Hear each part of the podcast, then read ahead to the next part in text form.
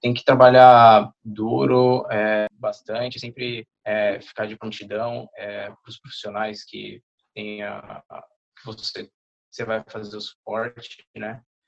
E sempre correr atrás de, de conhecimento. Eu acho que um diferencial que o estagiário tem de um profissional que já está na área é que o estagiário ele tem um, um tempo um pouco maior, tem uma carga de horário é, é menor e ter as férias também da faculdade, eu acho que ele tem esse tempo que ele pode é, agregar mais conhecimento em é, novas ferramentas, em novos, é, novas gestões de processos, que eu acho que isso acaba agregando, sim.